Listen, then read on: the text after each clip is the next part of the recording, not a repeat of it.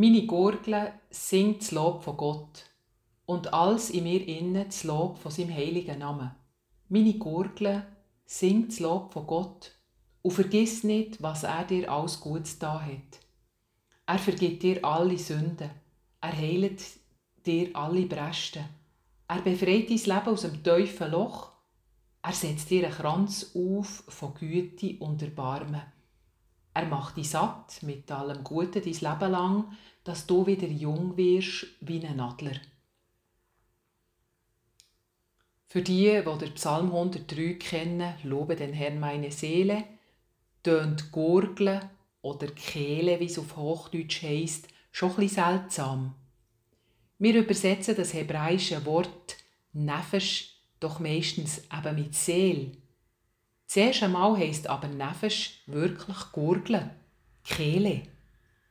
Was hat aber jetzt Gurgeln mit der Seele zu tun? Grundlegend für das altorientalische Menschenbild der Bibel ist der Umstand, dass mit der Bezeichnung von einem Organ oder von einem Körperteil gleichzeitig seine Fähigkeiten und Tätigkeiten mitdenkt werden.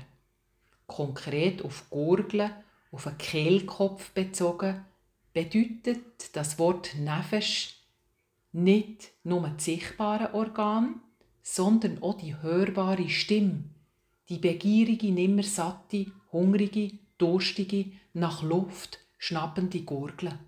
Kurz, was in Mensch hineingeht und was aus ihm rauskommt, Luft, Wasser, Nahrung, Tön, Sprache, konzentriert sich im Engpass der Gurgel. Nefesh wird also zum Symbol vom bedürftigen, begehrenden Mensch. Sie steht für ein Elan vital, wie wir etwa auf Berndeutsch sagen, für Kraft, die ihn zu einem lebendigen Wesen macht. So hat ihn Gott nämlich geschaffen.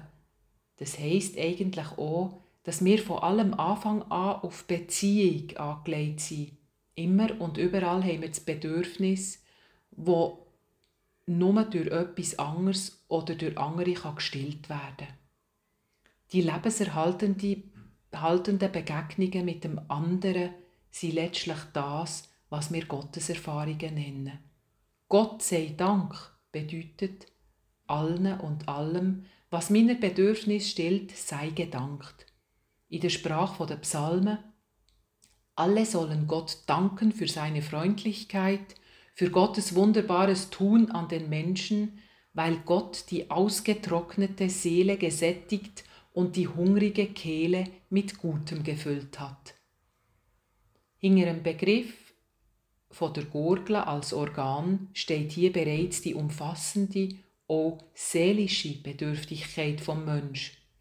Noch existenzieller als die seelische Nahrung ist der Schnuff, wo die Gurgel braucht. Nochmal mit dem Psalmen geredet. Hilf mir, o oh Gott, denn die Wasser gehen mir bis an die Kehle. Wir würden das Gefühl von großer Bedrängnis etwa ähnlich beschreiben.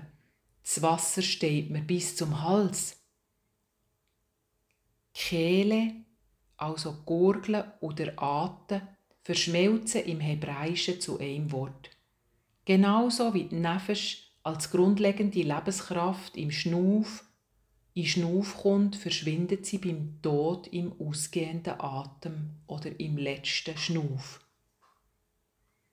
Mit diesen paar Bedeutungen vom hebräischen Begriff Gurgeln, also Nefesh, habe ich euch die Welt auftun für das Denken und das Fühlen im Ersten, also im Alten Testament.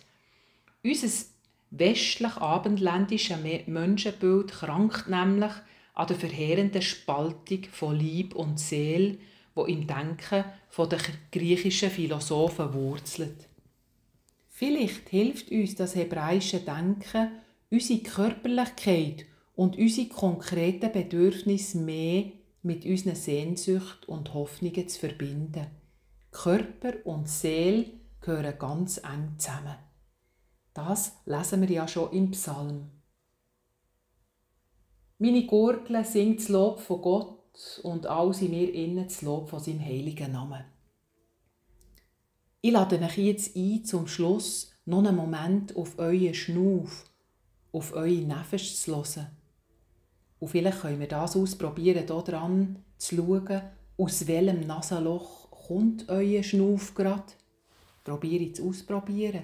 Tut den rechten Zeigefinger an eure Nasenlöcher und schnauft mal ein und dann aus. Was geht da rein? Und was kommt raus? Was gibt mir Kraft? Was nimmt mir Kraft?